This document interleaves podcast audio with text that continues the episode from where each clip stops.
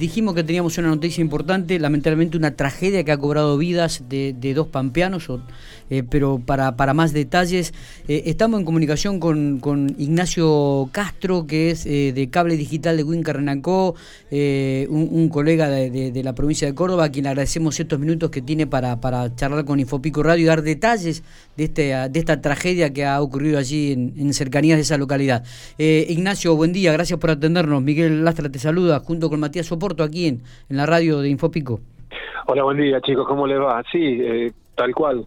Lo, lo, están relatando, momentos dramáticos, conmocionantes aquí en el sur de Córdoba y, bueno, por supuesto en el, norte de La Pampa, donde son oriundos las personas eh, fallecidas, que, bueno, hace algunos minutos atrás se confirmó la, la identidad eh, son Luis Barea y Elba Quevedo, un matrimonio muy conocido, ¿no? Del norte de La Pampa y también que tienen familiares aquí en la ciudad de Winternancó, con lo cual, eh, ya te digo, es una sensación de mucho dolor la que se está viviendo en estos momentos en relación a este dramático accidente, eh, choque frontal, ocurrido minutos después de las Ignacio, 8 de la mañana. Ignacio, ¿fue entre Ralicó y Winca?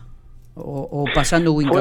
no, no, fue pasando Winca Arrancó al norte de Winca, aproximadamente unos 12, 13 kilómetros al norte de la ciudad de Huincarrancó por ruta 35. Ah, bien, bien. ¿Cómo, cómo, ¿Cuáles fueron las, causas? Digo, si hay, alguna investigación y, y cómo fue. ¿Fue un choque frontal? Este, ¿Cuáles fueron los vehículos involucrados?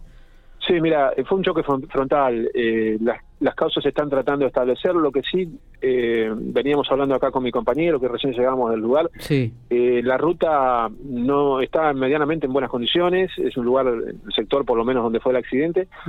Y no estaba mojada, porque bueno, ha llovido bastante en, las últimas horas aquí en Huincarrancó y zona. Sin embargo, en ese sector la ruta estaba seca, o sea que no fue, digamos, un causante como para que se pueda haber originado el accidente. ¿no?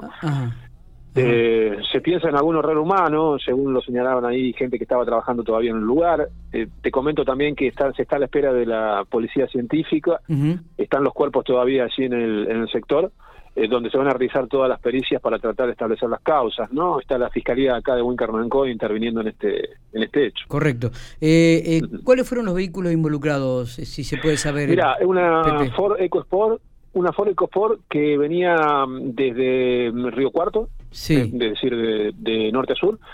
Eh, es un chico de 33 años que reside en la ciudad de Río Cuarto, pero que es oriundo de Treleo, me, mencionaban ahí gente de la policía. Bien. Este chico estaba, vos sabés, cuando llegamos estaba estaba bien, había salido por sus propios medios del automóvil, el automóvil había sufrido daños materiales importantes, estaba volcado ahí sobre la, banquina, ¿no? Sí, sí, sí. Eh, pero él estaba bien, eh, no, no acusaba, digamos, lesiones de consideración. Y el otro automóvil, que es donde venía gente de Ralicó, eh, se encontraba ya a unos aproximadamente unos 15 a 20 metros eh, sobre la, la, banquina del sector contraria, digamos, banquina del sector eh, oeste, y ya ese auto estaba totalmente destrozado. Un Citroën C3 estaba, ya te digo, con muchos daños materiales, muchos daños materiales. Y bueno, el conductor del automóvil, que resulta ser el hijo de este matrimonio fallecido, sí eh, estaba consciente, según nosotros pudimos ver allí en el lugar, inclusive había relatado alguno en el episodio del hecho y fue llevado inmediatamente por la gente de, emergencias de aquí de Wincarnancó hacia el hospital provincial donde está internado en estos momentos. Estamos a la espera de un parte médico para conocer su estado de salud. Correcto. ¿El resto de las personas quedaron atrapadas dentro del vehículo? Sí, sí. Eh, una de, las, de los fallecidos fue despedido del automóvil. Estaba a unos metros del vehículo. Y otro de los fallecidos quedó dentro del vehículo. Pepe, ¿a qué hora específicamente ocurrió esto?